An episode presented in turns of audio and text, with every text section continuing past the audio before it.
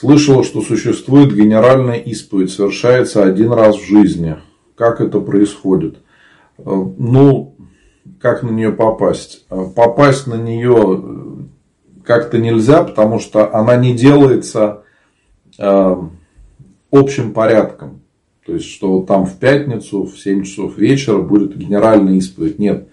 Генеральная исповедь – это исповедь конкретного человека. Очень часто мы приходим, исповедуемся в каких-то грехах, живем уже духовной жизнью, а потом, когда понимаем и свою греховность, и появляется а, какое-то уже осознанное покаяние, то у нас появляется желание исповедоваться во всех грехах от своего рождения и, или от момента крещения.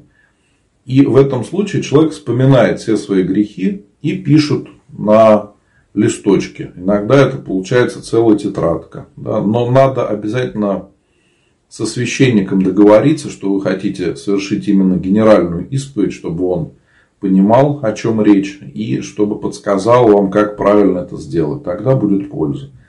Ошибка, что люди иногда пишут очень-очень много, и пользы от этого, конечно, нету. Нет смысла писать очень много грехов. Надо написать те грехи, которые действительно к нам имеют отношение. В которых мы готовы покаяться, от которых нам стыдно, неприятно, от которых мы хотим избавиться.